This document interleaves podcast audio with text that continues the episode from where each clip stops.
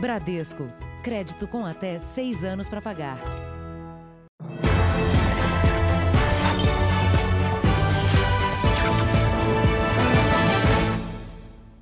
Olá, boa noite. Boa noite. Parentes e amigos de um músico preso nesta semana fizeram hoje um protesto em frente ao presídio no Rio de Janeiro. Todos alegam que a prisão é um engano, já que o músico se apresentava na hora exata do assalto. O recado foi em forma de música e atravessou os muros do presídio. É aqui que está preso Luiz Carlos da Costa Justino, de 23 anos. Há três dias, desde quando aconteceu a prisão, a família não consegue falar com ele. A gente não sabe como é que ele está, se comeu, bebeu, o que, que ele está vestindo. No dia em que foi preso, Luiz tinha acabado de fazer uma apresentação com os colegas da orquestra. Ele estava com um amigo em um bar quando foi abordado por policiais militares. Os dois foram revistados e tiveram os nomes pesquisados no sistema. Depois disso, o músico foi levado para a delegacia. Quando puxou o nosso nome nas fichas, ele acabou achando um problema somente no nome do Luiz e acabou levando ele preso. Luiz é violoncelista, mas segundo a polícia, contra ele havia um mandado de prisão por um assalto que aconteceu em 2017, em Niterói, na região metropolitana. Mas familiares e colegas da orquestra, da qual ele faz parte desde os seis anos de idade, contestam a versão. Nós tínhamos um contrato com a padaria que todo domingo, na parte da manhã, a gente fazia um café musical lá. Mas como assim? Se ele estava lá com a gente, como que ele pode ter estado em dois lugares e ter feito o, o assalto? Este vídeo mostra uma das apresentações no estabelecimento.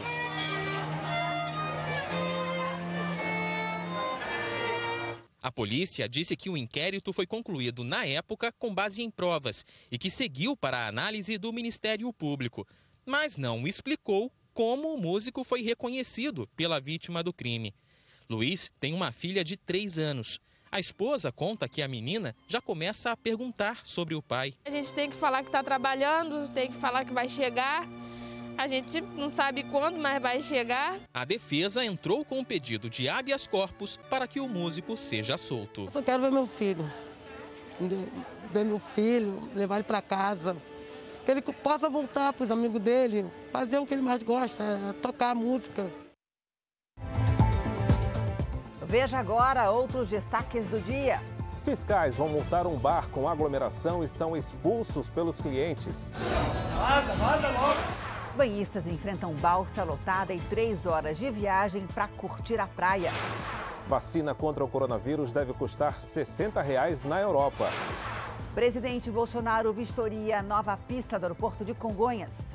Força Aérea 01, pronto para decolar. Exportação e aumento do consumo inflacionam o prato do brasileiro. Bem mais caro. E uma dica que vale muito dinheiro: renegociar o financiamento imobiliário.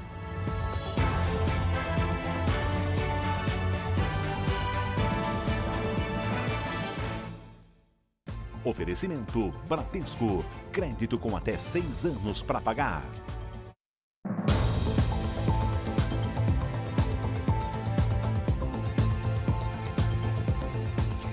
São Paulo mobilizou a polícia para evitar aglomeração nas praias do estado durante o feriado prolongado. Mesmo assim, o que mais se viu foi turista que não respeitou o distanciamento social. O trânsito nas estradas que ligam a capital ao litoral sul paulista era intenso logo cedo. Entre a meia-noite e as 10 da manhã deste sábado, quase 115 mil carros pegaram as rodovias sentido as praias. Na sexta-feira, o governo do estado anunciou a mobilização de 20 mil policiais para prestar apoio aos municípios durante a Operação Independência, que vai até segunda-feira, mas pediu cautela e o cumprimento do distanciamento social.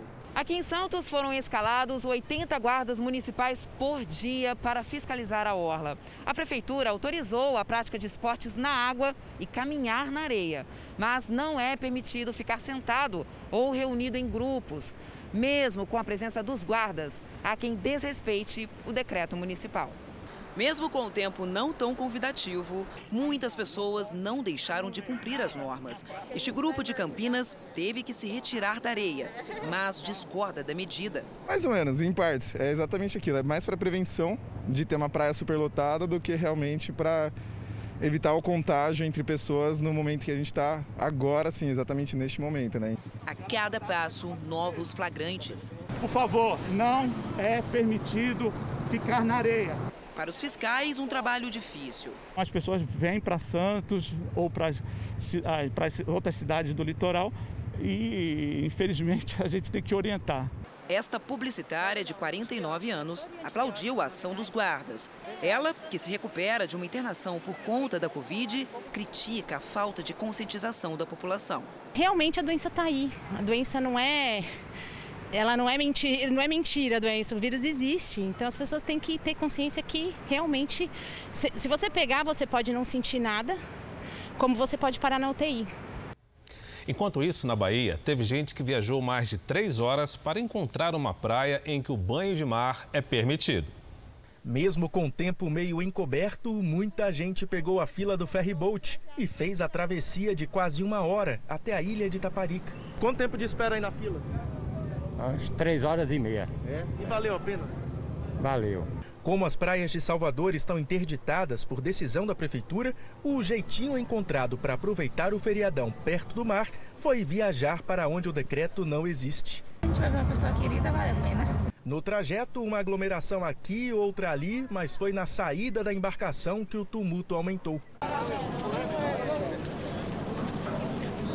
Parte dessas pessoas foi para o litoral sul da Bahia, para destinos como Itacaré e Morro de São Paulo. Mas a maioria veio procurar um pedaço dos mais de 40 quilômetros de praias da ilha de Itaparica. Coube todo mundo mantendo o distanciamento. O mar tranquilo, a água cristalina, a faixa de areia ampla formam um belo convite. Tem gente que até diz que esse é o Caribe de Salvador. A turma do futebol logo garantiu um espacinho esses amigos que moram em Itapuã, uma das praias mais famosas da capital baiana, levaram quase três horas para chegar do outro lado da Baía de Todos os Santos. Aqui está mais calmo, não tem muita gente, dá para a gente ficar bem à vontade. O enfermeiro do grupo não desgrudava do álcool em gel. Na bolsa não pode faltar o álcool em gel. E a máscara quando sai da A máscara também, com certeza. A polícia ficou de olho para evitar aglomerações e exigir o uso de máscaras quando o banhista está fora das mesas e do mar. Dona Liude aprovou a carajé e a fiscalização. Só queria mais calor. Mas aqui tá bom, porque o distanciamento, aí você tá vendo, né? E a gente tá de máscara, né? Seu Evaldo e a família não escondiam a alegria por estar de volta a uma praia depois de seis meses. Trouxe meu filho para poder ver o mar, e daqui a pouco vai para casa para poder continuar, continuar no isolamento social, que isso é importante para conter a, a pandemia. Com sol e calor, muita gente também permaneceu na areia das praias do Rio, mesmo sendo proibido. Na Barra da Tijuca, um dos pontos mais procurados por turistas, as pessoas estavam bem próximas umas às outras. A previsão é de que 46% de ocupação nos hotéis para este feriado. Ambulantes também aproveitaram o momento para alugar cadeiras e vender comida. Em Ribeirão Preto, no interior de São Paulo, uma equipe de fiscalização foi hostilizada no, dos bares. Os fiscais ficaram, foram expulsos sob gritos e também ameaças. A equipe da prefeitura autuava os responsáveis quando começaram os ataques. Vai trabalhar, rapaz! Seus vagabundos! Arruma um serviço decente na sua vida! A equipe formada por dois fiscais, uma mulher e um homem, encontrou música ao vivo, capacidade superior a 40% e colocação de mesas na calçada, o que não é permitido em Ribeirão Preto nesse momento.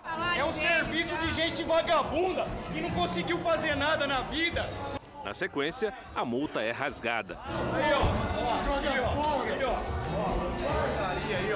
A equipe decide ir embora e é novamente hostilizada. Os xingamentos não param, nem quando os fiscais entram no carro. A Prefeitura de Ribeirão Preto informou que o bar vai ser autuado pelas infrações e por impedir a ação da fiscalização. O caso será encaminhado ao Ministério Público. O dono do estabelecimento disse que não desrespeitou nenhuma norma. Temporal e granizo atingiram o Rio Grande do Sul. Faltou luz em algumas cidades, no litoral e também na Grande Porto Alegre. Pedras de gelo cobriram o chão. Em várias cidades, os gaúchos foram acordados pelo barulho do granizo. Olha a quantidade de pedra. Em Gravataí, na região metropolitana de Porto Alegre, o quintal desta casa amanheceu coberto de pedras de gelo. Olha o tamanho das pedras aqui, olha só. Olha só, olha o tamanho. Em alguns locais, o fenômeno chegou a durar 40 minutos. Ao menos 20 cidades do estado registraram queda de granizo nas primeiras horas da manhã. Em algumas também caiu um grande volume de chuva. O forte temporal deixou pontos da região metropolitana sem luz.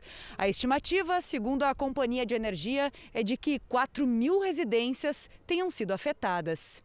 Esta meteorologista explica que temporais de granizo são ocorrências típicas do fim do inverno e início da primavera no sul do país. A primavera e o outono são as estações de transição, né? Então, em épocas de transição, a atmosfera fica muito instável. Então, à medida em que a primavera vai se aproximando, essa instabilidade ela vai ficando bastante comum.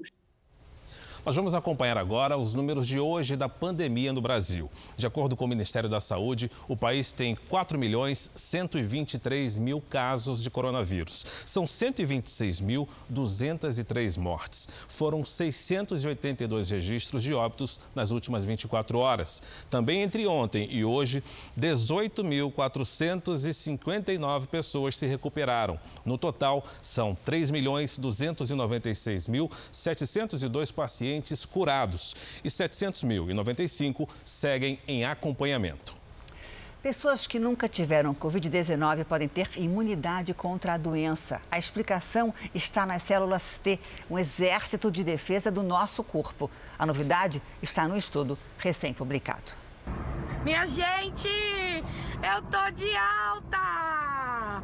Quem vê a Luana assim, com vigor, não imagina o que ela passou no hospital. 12 dias de UTI, 9 dias entubada e 8 dias inconsciente. Eu tive início de septicemia, eu quase morri de verdade. A pergunta que a Luana e as outras 25 milhões de pessoas que já foram infectadas pela Covid no mundo se fazem hoje é: será que eu estou imune?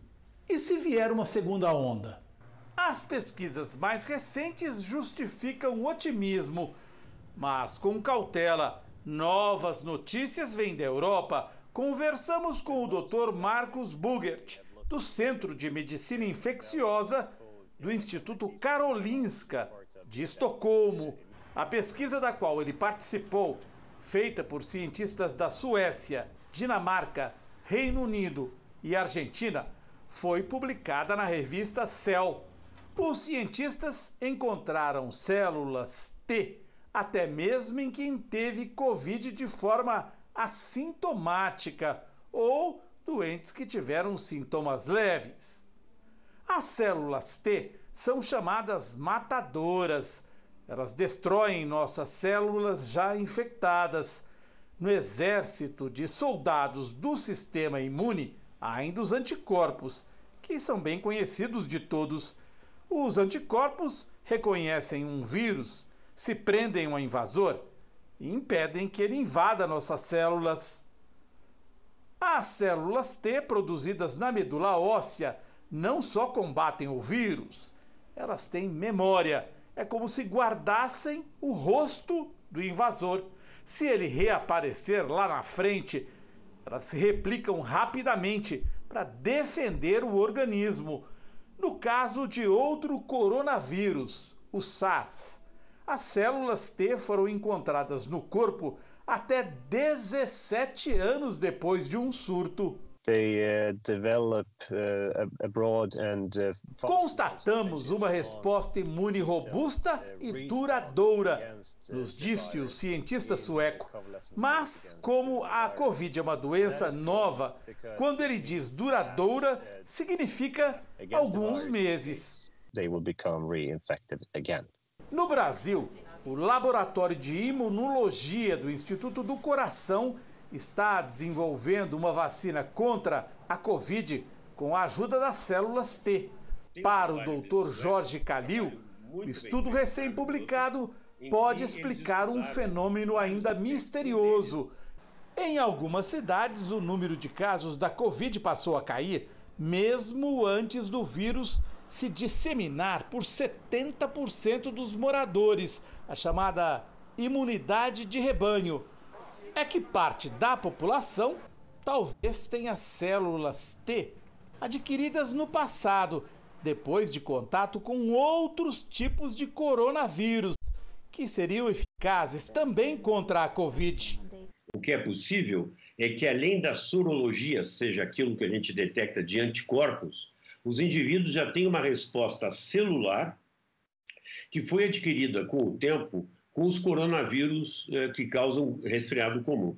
As pessoas não tinham anticorpos que neutralizavam, mas tinham células T que foram adquiridas em resposta aos coronavírus e que davam uma resposta cruzada com o atual SARS-CoV-2. Se isso for confirmado, diminui a chance do Hélio enfrentar uma segunda onda. Ele deixou o hospital em junho, depois de 20 dias internado, 12 deles na UTI. Agora, tem de fazer fisioterapia, porque perdeu parte do movimento nas pernas. Como eu peguei muito agressiva, foi uma coisa muito agressiva, né? Existe aí um período de oito meses que eu estou tranquilo. Apesar dos novos estudos, o Hélio segue cauteloso. Eu tenho medo da, da, da reinfecção, não acredito que eu vá pegar. O mesmo vale para Luana, que ainda não se recuperou totalmente dos 12 dias na UTI. Asepsia, álcool gel, lavagem das mãos. Então, eu ajo como uma pessoa que nunca pegou. Melhor, né? Na China, o Grupo Nacional de Biotecnologia e a empresa Sinovac anunciaram hoje que mais quatro países concordaram em participar dos testes clínicos de duas vacinas que estão na fase 3. Mesmo antes da aprovação final, as vacinas candidatas a combaterem o novo coronavírus já estão com uma intensa produção em várias partes do mundo. Os laboratórios buscam a adesão de mais países em diferentes regiões para poder coletar dados e testar a eficácia das vacinas. Neste sábado, o Grupo Nacional Chinês de Biotecnologia confirmou que a Sérvia e o Paquistão aceitaram participar dos testes. A expectativa é que cerca de 50 mil pessoas em mais de 10 países participem dessa última fase, que tem voluntários no Oriente Médio, na Argentina e no Peru. O vice-presidente do laboratório acredita que a vacina vai estar disponível no mercado já no final deste ano. A vacina da farmacêutica chinesa Sinovac, que está sendo testada no Brasil e na Indonésia, também obteve hoje aprovações de outros dois países para os testes na fase 3, mas não divulgou quais são. A Organização Mundial da Saúde acredita que cerca de 25 vacinas estão em fase de testes em humanos. A OMS espera que uma vacinação em massa em todo o mundo possa acontecer até o segundo semestre do ano que vem. Aqui na Europa, um consórcio que desenvolve a vacina estima que o preço do medicamento fique em torno de 60 reais. Um levantamento feito pelo Jornal da Record revela um aumento no preço dos alimentos mais comuns no prato do brasileiro.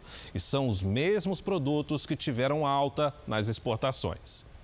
A queixa é de Dona Salete. Os preços estão. Estavam, não, estão bem mais caro. Rigorosa com as compras do supermercado, ela sempre soube os preços dos alimentos. Tudo na ponta do lápis. Nos últimos meses, por causa da pandemia, ela não saiu de casa. Os filhos foram às compras. A lista de produtos era a mesma, mas ela percebeu que os preços subiram e muito. Arroz, feijão, óleo de soja e carne. Esse tá um, tá um absurdo, né? O, feijão, o arroz eu pagava 13 reais. O mais caro era 16. O arroz mais caro que tinha no mercado. E agora? 24. Para especialistas, o motivo para a alta dos preços são as exportações. A procura pelo arroz, soja, carne e açúcar está em alta. O país vende quase tudo para fora e sobra menos para o mercado brasileiro. O isolamento social também fez aumentar o consumo, levando os preços lá para cima. O consumo interno está sendo muito maior do que o consumo feito é, fora, no, fora de sua casa. Então, isso tudo está fazendo com que esse aumento de, de demanda interna de alimentação aumente o consumo e, consequentemente, aumenta aí, traz um desequilíbrio entre oferta e demanda de alimentos. Então, isso faz com que esses preços nas gôndolas também subam ao longo do tempo. E o fator dólar. Então, isso tem contribuído bastante. Nos últimos 12 meses, o preço do arroz vendido para outros países teve uma alta de 107%. A dona de casa pagou 37% a mais. A carne exportada registrou um aumento de 16% no preço. Para o consumidor, 25% mais caro. O açúcar não ficou atrás. Nos sete primeiros meses do ano, a alta foi de 57%. Já na prateleira, o reajuste foi de 22% em relação ao ano passado. Neste supermercado, quem faz as compras está assustado com os preços. Eu faço salgados, eu comprava 10 peitos de frango, agora eu levo 5. A gente tem que comer, né, de qualquer jeito. Então eu opto por uma mais barata, né? Cada vez a gente traz mais dinheiro e leva menos coisa. No R7.com você tem a relação dos alimentos que devem pesar no seu bolso nos próximos meses. Os juros do financiamento imobiliário estão mais baratos e não é só para lançamentos, não. Os contratos em vigor também podem ter redução. Tudo depende da negociação, né, Janine? E o cliente pode fechar com o banco que fizer a melhor oferta. De R$ 3.090, a prestação do apartamento de Danilo caiu para R$ 2.564. A diferença de mais de 500 reais por mês, cerca de 50 mil até o fim do contrato, não foi erro, bônus, nem caridade do banco. Foi negociação mesmo. O banco no início foi um pouco reticente em reduzir as taxas, mas no momento que a gente deixou muito claro, que a gente mostrou que a gente tinha de fato é, não mais duas propostas para mudar de financiamento, o banco acabou reduzindo a taxa. Ele não está só. No primeiro semestre, o Banco Central recebeu 16.919 pedidos de substituição de contratos do sistema financeiro de habitação, uma alta de mais de 400% em relação ao mesmo período do ano passado. O motivo? A queda da taxa Selic para 2% ao ano. Em 2019, nós tínhamos mais de 570 mil contratos de financiamento com taxa acima de 10% ao ano.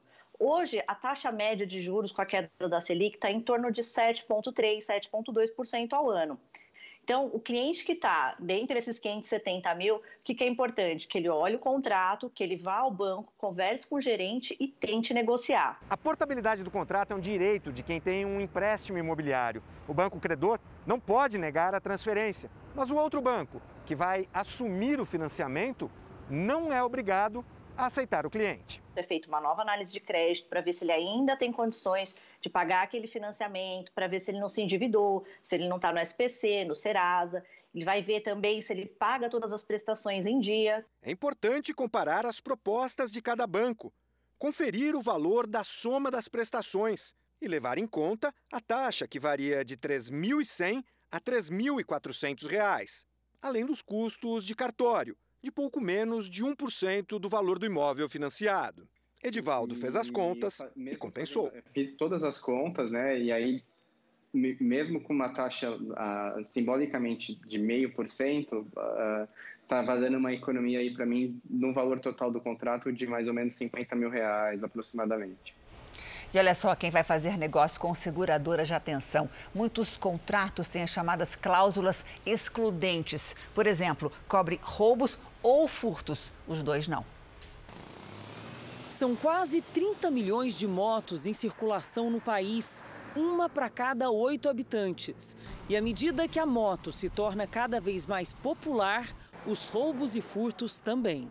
Uma tinha sido roubada no mesmo local, né? Aí a gente resolveu comprar essa outra moto porque ele ficou triste, né? Dona Maria não se conforma. É a segunda moto que o filho perde em menos de seis meses.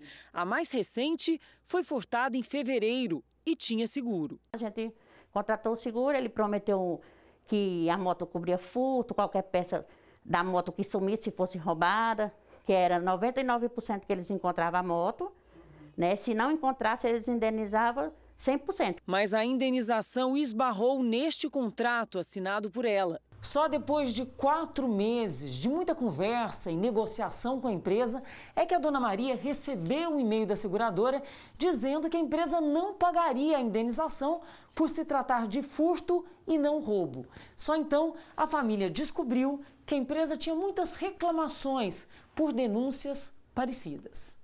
Esse advogado explica que os consumidores devem estar atentos aos detalhes da pólice. Às vezes, no seu contrato, quando você não lê, está lá só furto, às vezes está roubo, às vezes está furto e roubo. Então, cada situação é uma excludente de responsabilidade para que a seguradora não faça o pagamento do prêmio. Roubo é quando existe abordagem do assaltante mediante lesão ou ameaça. E o furto, quando simplesmente a moto é levada, por exemplo, estacionada. Agora, estava furto ou roubo? Que... Roubo. Ele só fala em roubo, ele não fala nenhum momento que eles indenizam. Segundo especialistas, casos que vão parar na justiça envolvendo segurados e seguradoras são cada vez mais comuns em roubo e furto de celulares. Por isso, outra dica: desconfie de preços muito abaixo da média. Quanto maior é a cobertura, obviamente maior será o prêmio, o valor, na verdade, que você pagará mensalmente aí da sua pólice. Veja a seguir, presidente Jair Bolsonaro vistoria nova pista do aeroporto de Congonhas. E ainda nessa edição, o esforço coletivo para devolver à natureza os peixes bois ameaçados de extinção.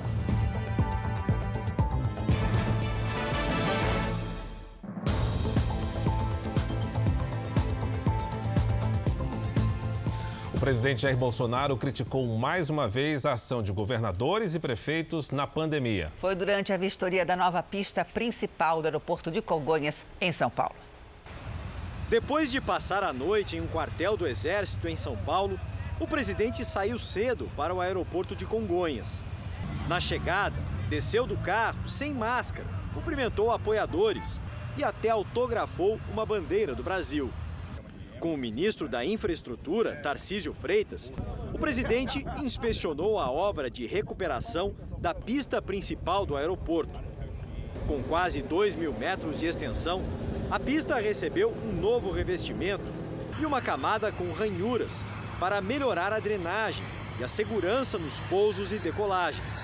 A Infraero aproveitou um período em que a incidência de chuvas é menor em São Paulo para fazer a obra. A reforma da pista de Congonhas durou pouco mais de um mês e custou 11 milhões e meio de reais. Na pista do aeroporto, o presidente voltou a criticar governadores e prefeitos por medidas adotadas na pandemia. Alguns governadores também.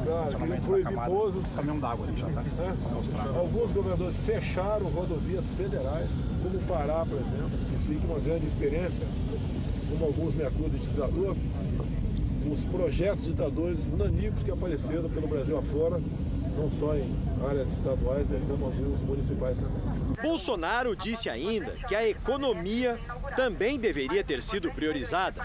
Aquele pessoal que dizia no passado, né, que não era eu, a economia recupera depois. Nesse tal desses caras botar a cabeça para fora e dizer como é que se recupera rapidamente a economia. Eu sempre falei que era vida e economia. Fui muito criticado, mas eu não posso pensar de forma imediata.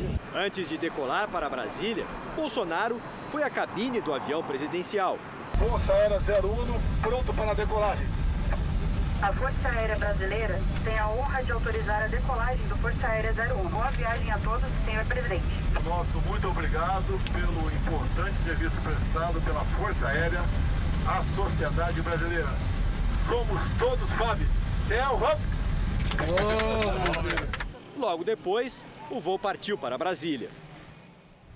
Quatro partidos realizaram as convenções hoje para oficializar os candidatos à Prefeitura de São Paulo nas eleições de novembro. O PSOL foi até uma comunidade da Zona Sul para lançar a candidatura de Guilherme Boulos. O PCdoB, pela primeira vez, vai ter um candidato à Prefeitura Paulista, com o ex-ministro Orlando Silva. Pelo Partido Novo, vai concorrer o ex-secretário municipal Felipe Sabará. Já a convenção do Partido Verde retirou a candidatura de Eduardo Jorge para apoiar o prefeito Bruno Covas. Veja agora os destaques do Domingo Espetacular. Exclusivo, o Brasil na rota do tráfico humano.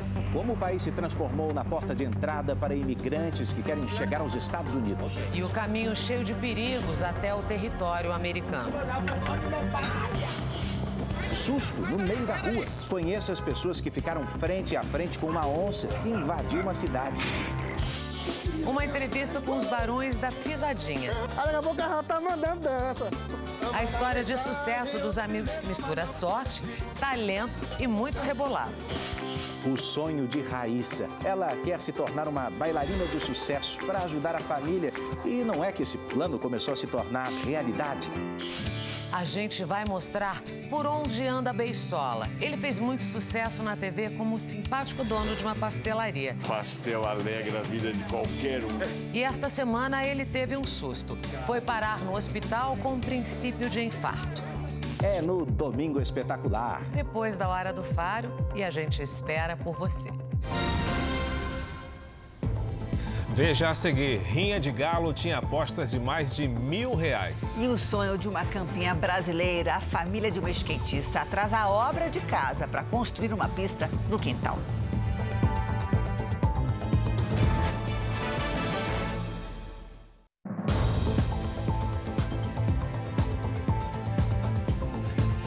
Atividade do comércio subiu pelo terceiro mês seguido em julho. E segundo a Serasa, o aumento foi superior a 5%. De máscara e mantendo o distanciamento, os clientes voltaram às lojas. Esta gerente comemora a retomada das vendas. As pessoas estão mais confiantes para sair, né? Os índices vão caindo e as pessoas vão confiando mais em sair nas ruas, então eles voltam a essa presença física na loja, né? E também esse consumo represado aí desses meses, o pessoal acaba aproveitando aí esses meses para sair de casa, então eles aproveitam para vir comprar roupas. Andresa decidiu sair para comprar calças novas. Agora se sente mais segura para escolher os modelos pessoalmente. Quando você volta a fazer coisas do seu cotidiano, você realmente acredita que a vida vai voltar ao normal. As vendas do comércio em todo o país cresceram 5,2% em junho, na comparação com maio deste ano. Foi o terceiro mês seguido de alta. O setor de tecidos, vestuários, calçados e acessórios foi o que apresentou a maior expansão, com um aumento de 16%. Hipermercados, supermercados, alimentos e bebidas tiveram alta de 4,6%. As vendas de eletrodomésticos, eletroeletrônicos e informática subiram 4,4%. E no setor de veículos, motos e peças, o aumento foi de 3,7% em junho. Esse economista acredita que, mesmo com as dificuldades do mercado, o período depois da pandemia pode ter uma recuperação mais rápida do que era esperado. A recuperação está vindo? Sim, está vindo. E é bem provável que nós chegamos ao pré-Covid, né, a, a, atividade do comércio e outras da economia também, é, no final ali deste ano, provavelmente em novembro a dezembro. Este lojista registrou 5% de aumento nas vendas mensalmente desde a reabertura do comércio em junho e está otimista. Depois de 87 dias parados, né, a gente percebe que a cada dia tem sido melhor. A concessionária que administra a linha amarela no Rio de Janeiro e a empresa responsável pelo grupo estão proibidas de entrar em licitações públicas em todo o país. Segundo a prefeitura, termos do contrato de concessão não foram cumpridos. Estava em contrato, mas não foi feito. As obras na linha amarela não saíram do papel. Além disso, a concessionária que administra a via, a Lanza, fez reajuste sem apresentar justificativa no valor do pedágio, que hoje chega a 15 reais e volta. Essas irregularidades foram apontadas em uma auditoria feita pela Controladoria Geral do município, que decidiu. A empresa Lanza e a Invepar, grupo que controla a concessionária, são agora consideradas inidôneas. As empresas agora ficam proibidas de participar de qualquer processo de licitação com órgãos públicos. Ou seja, não podem assinar novos contratos com prefeituras, governos estaduais e federal. A Lanza e a Invepar têm até 10 dias para recorrer da decisão. Segundo a Secretaria Municipal de Transportes, o não cumprimento dos itens do contrato são graves irregularidades e trouxeram consequências aos cofres públicos e à população. É a penalidade contratual mais severa que tem na legislação brasileira. Inclusive, é uma pena prevista na própria lei orgânica do Tribunal de Contas da União e refletida na Lei Geral de Licitações. A Invepar é responsável por 12 empresas, 11 concessionárias de serviços públicos pelo país. No Rio de Janeiro, controla o metrô e o VLT. Em São Paulo, é responsável pelo Aeroporto Internacional de Guarulhos, o maior e mais movimentado do país. Há 10 anos, a Lanza, controlada pela Invepar, conseguiu prorrogar o contrato da linha amarela na gestão do ex-prefeito Eduardo Paes. Uma negociação que trouxe faturamento alto à concessionária, um milhão de reais por dia. Hoje, a Lanza trava uma batalha jurídica pela manutenção do contrato e exige ser indenizada caso a via volte a ser administrada pelo município. São 10 meses à espera de uma decisão da Justiça que poderá diminuir os prejuízos de 120 mil motoristas que são obrigados a pagar o pedágio todos os dias na linha amarela. A jurisprudência entende que a declaração de inidoneidade não afeta os contratos em andamento, só daqui para frente. Se ela se torna inidônea, a meu ver, essa declaração tinha que operar efeitos agora, não daqui para frente. A concessionária da linha amarela e a Invepar disseram que vão adotar medidas cabíveis para que o Poder Judiciário preserve a legalidade do contrato de concessão. O ex-subsecretário de Saúde Estadual do Rio, Gabriel Neves, deixou a cadeia agora há pouco. Vamos ao Rio de Janeiro com o Pedro Paulo Filho. Oi, Pedro Paulo, boa noite para você. Oi, Janine, boa noite para você, boa noite a todos. Olha, Gabriel Neves ficou preso por quase quatro meses no complexo penitenciário de Jericinó. Ele foi solto por uma decisão do Superior Tribunal de Justiça. Familiares e o advogado esperavam por ele do lado de fora. Gabriel não falou com a imprensa. Ele terá que usar tornozeleira eletrônica e não poderá sair do país. O ministro Benedito Gonçalves entendeu que o mandado de prisão expedido pelo Tribunal de Justiça aqui do Rio não tem validade, porque o subsecretário é alvo da mesma investigação lá no STJ. Gabriel foi preso após a polícia do Rio identificar um esquema fraudulento na compra de máscaras, testes rápidos para coronavírus e ainda respiradores. Os investigadores estimam um prejuízo de quase um bilhão de reais aos cofres públicos. Janine, Fara. Obrigada, Pedro Paulo. No Pará, falta bem pouco para seis peixes-bois voltarem à natureza. Um projeto que envolve pesquisadores, moradores e bombeiros protege esses animais que estão ameaçados de extinção. Os animais foram sedados para a viagem. O transporte é feito com muito cuidado para garantir a saúde dos peixes-bois. Foram quase quatro horas navegando de Santarém até a reserva onde estão as piscinas naturais, no oeste do Pará. Assim que chegam, são carregados e colocados na água. Aqui é água corrente, no afluente do rio Amazonas, é, onde chega próximo ao habitat natural dele. O projeto já existe há quase 20 anos. Essa é a última etapa da reabilitação do peixe-boi. É quando o animal já está quase pronto para ser devolvido para a natureza. O fim de um tratamento que pode durar até três anos. Um passo a passo demorado, mas fundamental para a sobrevivência deles. O trabalho é feito por pesquisadores, voluntários e funcionários do zoológico de um centro universitário. As piscinas foram desenvolvidas para os animais começarem a ter contato com o habitat onde futuramente vão ser soltos. São aproximadamente 200 metros quadrados de superfície e mais de 5 metros de profundidade. A água é coberta pela vegetação, que vai servir de alimento para o peixe-boi. O mamífero é típico da região amazônica, por isso é comum ser encontrado por ribeirinhos. Normalmente eles estão muito debilitados, machucados, é, algumas vezes já encontramos encalhados. O salvamento dos animais geralmente é feito pelos bombeiros. Pescadores nos ligam que capturaram o animal, filhote ou adulto ferido. Nós fazemos esse resgate e entregamos para o órgão competente. O peixe-boi pode chegar a medir 4 metros e pesar até meia tonelada. O animal faz parte de uma lista que tem mais de mil animais brasileiros ameaçados de extinção. Assim como a gente cuida da nossa família, a gente precisa cuidar da natureza.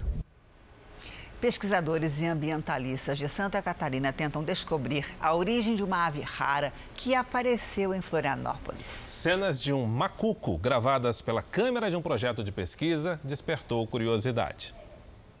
As câmeras foram instaladas há quase um ano em pontos estratégicos. Já registraram a rotina de muitos animais silvestres, como este gavião e estes coatis à procura de comida. Também captaram os hábitos noturnos do tatu e do graxaim. Os macacos prego aparecem a toda hora, sempre agitados. Mas o que mais surpreendeu foi esta ave, que aparece de mansinho no canto da tela. Apesar da passagem rápida em frente à câmera, os pesquisadores não têm dúvidas. Trata-se de um macuco, uma ave rara por aqui. A espécie sofreu com a degradação do meio ambiente e foi vítima da caça ilegal e predatória durante muito tempo. Por isso, praticamente desapareceu da região. O último registro que se tinha de um macuco por aqui foi há mais de 20 anos. Como Florianópolis fica numa ilha e a ave não tem muita capacidade de voo, surgiram especulações sobre a origem do animal. O macuco é uma ave sul-americana de grande porte, pesa quase 2 quilos e se alimenta de frutos e sementes que caem das árvores. A esperança agora é que ele não esteja sozinho por aqui. Eu acho que os pesquisadores que fizeram esse encontro, eles têm que continuar com essa pesquisa, tentar identificar se há mais indivíduos para que a gente pudesse ter esperança que eles viessem é, repovoar a ilha de Santa Catarina. O projeto pode avançar no sentido de reintrodução de alguns macucos na ilha para que a gente possa então consolidar essa população, para que não perca né, definitivamente essa espécie aqui. 20 pessoas foram presas numa rinha de galo descoberta pela polícia em Planaltina, no entorno de Brasília. Os detidos vão responder por crime ambiental. 76 galos de briga, muitos machucados, foram apreendidos. A polícia também encontrou equipamentos usados nas rinhas, além de anotações de apostas que passavam de mil reais. Dois ciclistas morreram agora à noite na rodovia Castelo Branco, na região de Barueri, na Grande São Paulo motorista atropelou um grupo de ciclistas que pedalava pelo acostamento e fugiu sem prestar socorro às vítimas. Ele ainda não foi localizado. Três pessoas tiveram ferimentos leves. Alerta para baixa umidade do ar na região centro-oeste do país. Sem chuva, o tempo seco e quente favorece o avanço das queimadas e o agravamento de problemas respiratórios. A Natália sofre de asma e bronquite. Com o tempo seco e o uso obrigatório da máscara, ela tem de redobrar os cuidados. Eu sempre tive uma rotina, usando bombinho, usando às vezes inalações. E no tempo seco sempre piora, né? Nariz, alergia, tudo. Outra questão que eu tive que me acostumar foi o uso da máscara, né? Em toda a região centro-oeste, a umidade do ar está baixa. Aqui em Mato Grosso do Sul, o tempo segue extremamente seco e quente. A Organização Mundial de Saúde estabelece que índices inferiores a 60% não são adequados, mas os estados da região têm variado entre 20% e 12%. O sol avermelhado é resultado da névoa seca e da fumaça das queimadas. Na região do Pantanal, o fogo não para. Enquanto brigadistas combatem as chamas, que avançam por aldeias indígenas, bombeiros reforçam a frente contra o fogo na divisa com o Mato Grosso. O estado enfrenta uma estiagem severa. Não chove há mais de 100 dias. E o cenário para este mês de setembro não é animador. As chuvas devem se manter abaixo da média, piorando ainda mais a qualidade do ar. Uma toalha umidificada, uma bacia, um balde com água para hidratar, umidificar o seu ambiente é fundamental. Além disso, eu tenho que me hidratar. Então a ingesta hídrica ela é, ela é essencial.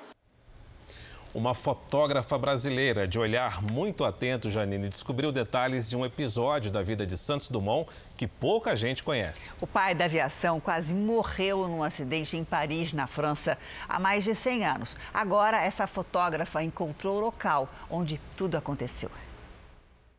Uma descoberta para entrar para a história. Foi comparando fotos que Vanessa encontrou o local exato que Santos Dumont se acidentou em um dirigível em Paris em 1901. Eu percebi que o local, o prédio que ele se chocou está lá intacto, porém aos arredores tiveram muitas mudanças. Construíram prédios, tiraram um muro que tem ao lado. Eram duas janelas, ah, um, duas fileiras de janela eles tiraram uma fileira inteirinha. Foi um trabalho minucioso para ter certeza de que o lugar era o mesmo do acidente. Segundo relatos da história, por pouco Santos Dumont não morreu. Ele ficou é, pendurado, né? Cerca de uma hora num prédio. Poderia ter desistido dos sonhos dele, mas ele não desistiu. E cinco anos depois, Santos Dumont ficou conhecido no mundo todo. Com o famoso 14 bis inventado por ele, o brasileiro sobrevoou Paris, o que foi considerado na época o primeiro avião da história. Ele desenvolveu tudo que o homem ainda não tinha conhecimento. Só se tinha conhecimento da aeroestação, que eram os balões.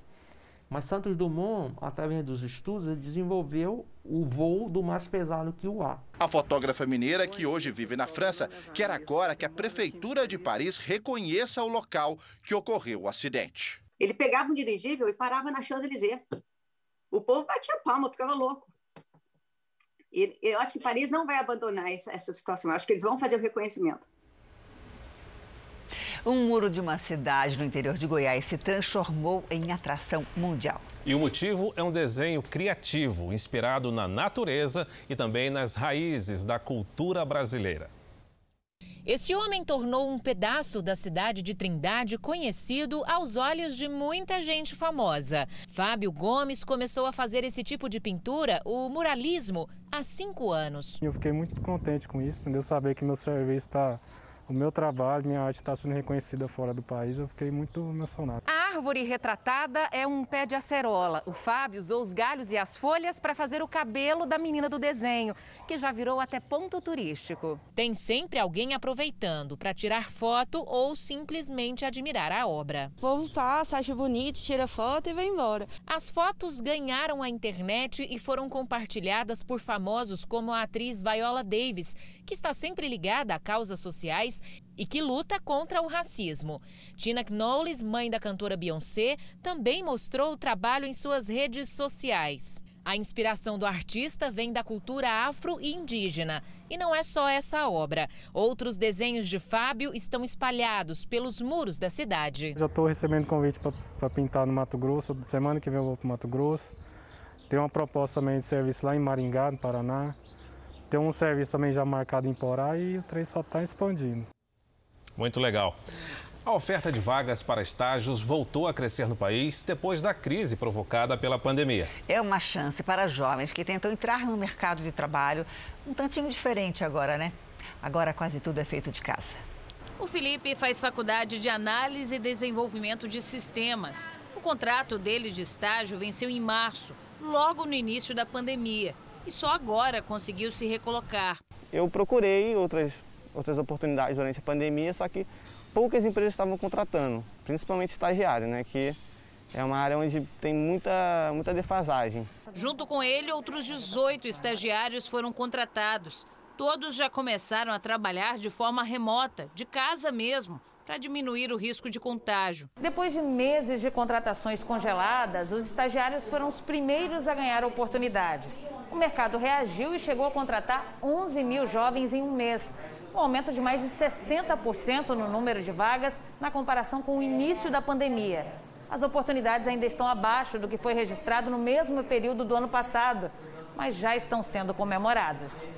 Os dados são do Centro de Integração Empresa-Escola e mostram uma reação forte depois do baque dos primeiros meses da pandemia. O que a gente pode dizer é que a gente bateu no fundo do poço né, em, em abril e maio, e junho, julho e agosto mostram uma trajetória de, de, crescimento. Muitas dessas vagas são inclusivas. Essa empresa de tecnologia, por exemplo, tem feito processos seletivos específicos para estimular a diversidade no ambiente de trabalho. A gente consegue trazer é, diferentes realidades, né, de visão de projetos. É um, é um ambiente muito criativo, né? Então, para a gente, quanto mais diverso ele for, sempre melhor. A Sara foi selecionada em um desses processos para trabalhar numa área predominantemente masculina. Na empresa, já, já sei que tem processos seletivos apenas para contratação feminina, exatamente visando tirar essa, essa disparidade de gênero. A tendência do atual mercado é buscar pessoas que estejam preparadas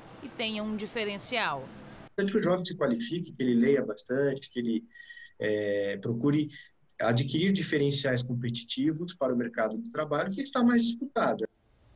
A cidade de Portland, nos Estados Unidos, registrou mais uma noite de confrontos violentos entre manifestantes e a polícia local. Dezenas de pessoas foram presas. Já são mais de 100 dias de protestos contra a violência policial. Os oficiais tentaram conter manifestantes que bloquearam as ruas e cercaram uma delegacia. Na cidade de Rochester, policiais usaram gás lacrimogênio para tentar dispersar um grupo de mais de 100 pessoas. Em Nova York, a polícia realizou prisões depois que lojas foram destruídas. Jacob Blake, o homem negro que levou sete tiros numa operação policial, participou de uma audiência online em que se declarou inocente. Ele é alvo de três acusações, entre elas abuso sexual e invasão. Se for condenado, pode pegar até 10 anos de prisão. Em Bangladesh, a explosão de um oleoduto matou 17 pessoas e deixou 40 feridas. A explosão foi em uma mesquita perto da capital Dhaka, enquanto muçulmanos faziam uma oração. Dezenas de vítimas tiveram queimaduras graves e foram encaminhadas ao hospital. Autoridades locais acreditam que a explosão tenha sido provocada por um vazamento. Autoridades do Líbano disseram que não há sinais de vida nos escombros da explosão num porto em Beirute. Eles faziam buscas por sobreviventes há três dias.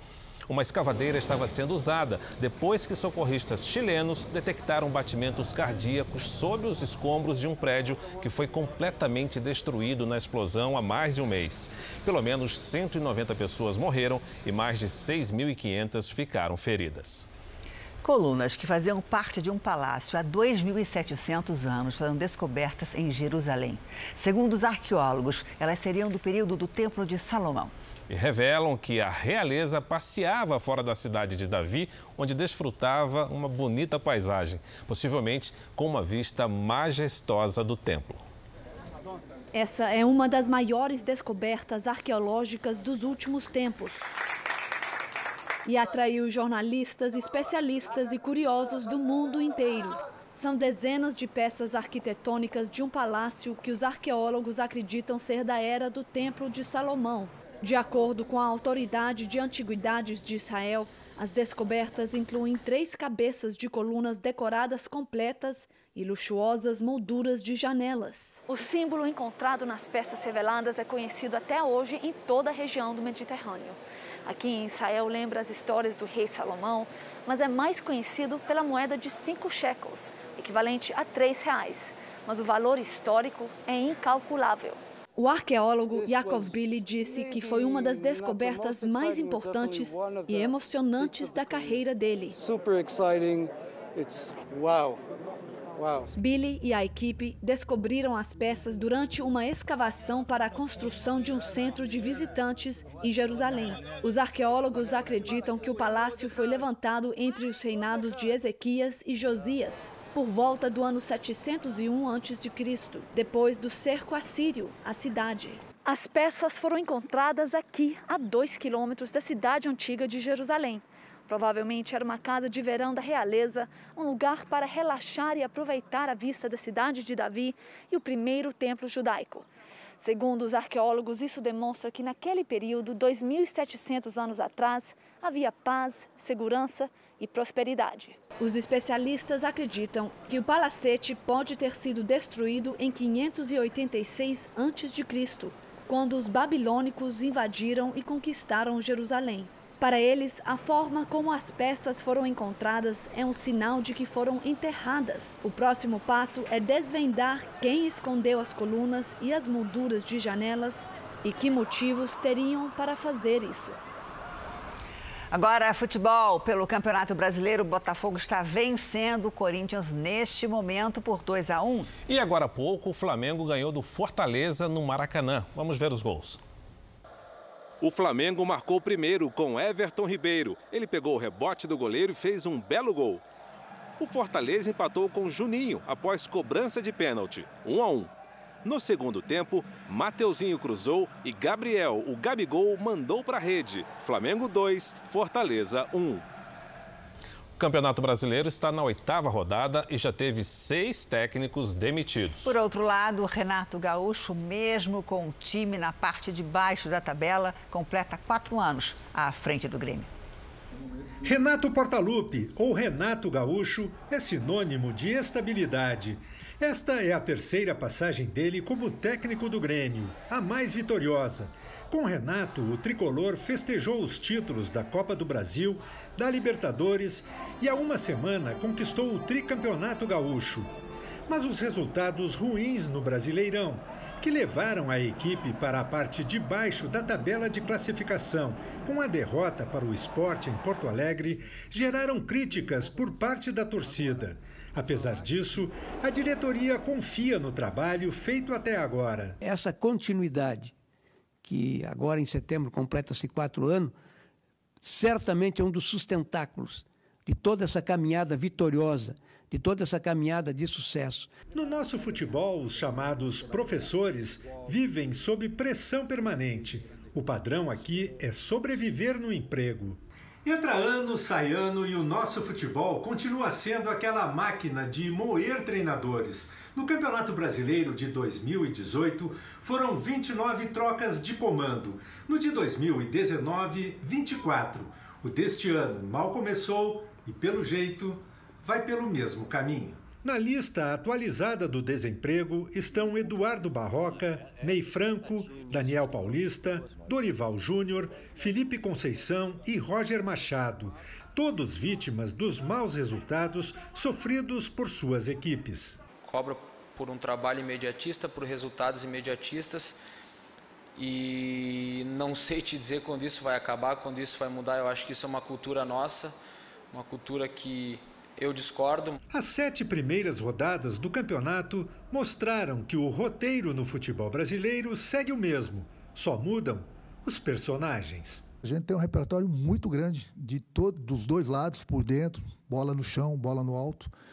Então, é, é, infelizmente, aqui a gente vive num país que é o seguinte: você ganha, você é bom. Você perde, você é ruim. Nos Estados Unidos, um estudante de engenharia construiu uma montanha russa para o avô brincar, sabe onde?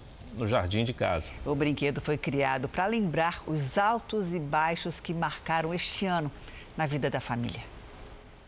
Um jovem de 83 anos. É assim que o médico e triatleta Fred Silverblatt se define. O doutor Fred, como é conhecido, é um exemplo de disposição e bom humor. Tanto que os vizinhos nem estranharam quando viram uma montanha russa no jardim da casa dele. O projeto é do neto do Dr. Fred. Ele teve a ideia há alguns anos, mas decidiu que 2020 seria perfeito para colocar a obra em prática. Elliot faz faculdade de engenharia e tem 20 anos. Para ele, o avô é a maior inspiração, principalmente para enfrentar a montanha russa de emoções que vivemos hoje. Hoje é bastante tempo já, né? Quase um ano. Uma das crianças mais inteligentes do mundo entrou na concorrida Universidade de Oxford, na Inglaterra. Sabe com quantos anos? Seis anos. E tem mais: o menino foi diagnosticado com autismo quando ainda era bebê. Um, Joshua Beckford está com 14 anos e em pouco tempo será um neurocirurgião. A paixão pela medicina o acompanha desde os 4 anos de idade. Aos três anos, Joshua, que é nigeriano, aprendeu a falar japonês. Aos seis, ele já era fluente em cinco idiomas. O pequeno gênio chamou a atenção de uma das mais importantes universidades do mundo e se tornou o aluno mais jovem da história a ingressar em Oxford, na Inglaterra, onde recebeu certificado de excelência em todos os cursos que fez. Tantas habilidades renderam a Joshua prêmios internacionais e o posto de embaixador de uma organização que apoia a educação de famílias de baixa renda na Nigéria, Uganda, Quênia, Gana, África do Sul e Reino Unido. Ele ainda ajuda projetos educacionais e de caridade em mais de 90 países. Joshua foi diagnosticado ainda bebê com autismo de alto funcionamento, o que permite que ele interaja com facilidade com outras pessoas e tenha uma inteligência fora do comum. O menino também tem hipersensibilidade a barulhos e um forte apego com a rotina. Segundo especialistas, casos como o de Joshua são raros e representam menos de 1% da população autista mundial. Este neuropediatra explica que as crianças com o mesmo autismo de Joshua geralmente possuem a característica do superfoco. Eles sabem tudo de algum assunto específico, então é muito frequente. Às vezes a criança, é, já antes, uma criança de na, no seu período lá de um ano e meio, saber todas as letras, de já começar a juntar letras, é, de começar a falar inglês. Mesmo assim, o grau mais leve do autismo também precisa de acompanhamento de uma equipe multidisciplinar. Quanto mais adaptável ele é, confere a ele um maior grau de, de facilidade a se adaptar à, à nossa sociedade, né? que acaba muitas vezes sendo um pouco excludente em relação a quem acaba tendo essas diferenças, né? Segundo o Centro Americano de Controle e Prevenção de Doenças, o transtorno afeta uma em cada 54 crianças com até 8 anos de idade. Em 99% dos casos, os pacientes possuem dificuldades motoras e de aprendizado. Hoje, especialistas apontam que a provável causa do autismo seja uma disfunção nas redes neurais, como se faltassem conexões em algumas regiões do cérebro. Joshua, que se define como um ativista do autismo, espera, através do seu talento, conscientizar a população sobre o transtorno. Ele diz que quer salvar o mundo e tornar as pessoas mais solidárias.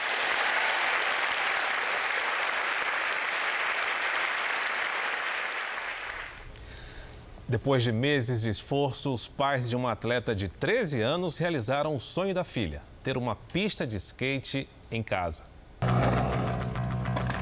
Olá, meu nome é Vitória de Souza Bassi, tenho 13 anos de idade e atualmente sou integrante da Seleção Brasileira de Skate Park.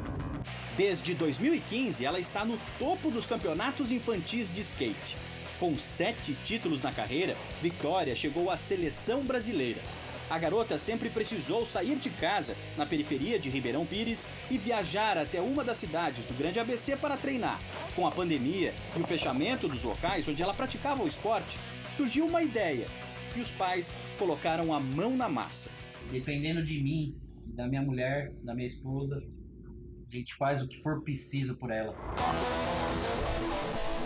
O Tiago é motorista de aplicativo e viu o trabalho diminuir nos últimos meses. Com mais tempo em casa, ele conseguiu realizar o sonho da filha.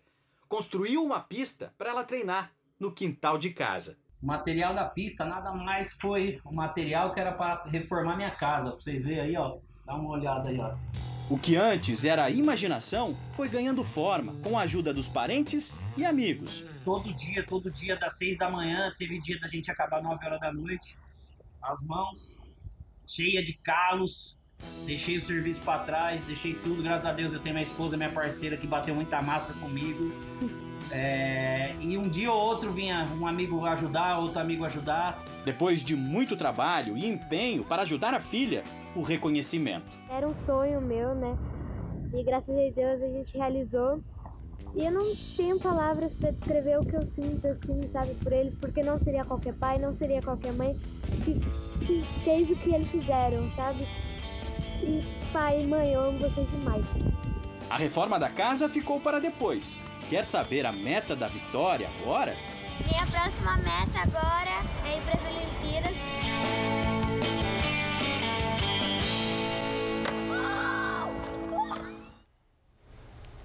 O Jornal da Record termina aqui e a edição de hoje na íntegra e também a nossa versão em podcast estão no Play Plus e em todas as nossas plataformas digitais. Continue com Cidade Alerta. Uma boa noite para você. Boa noite e um ótimo domingo.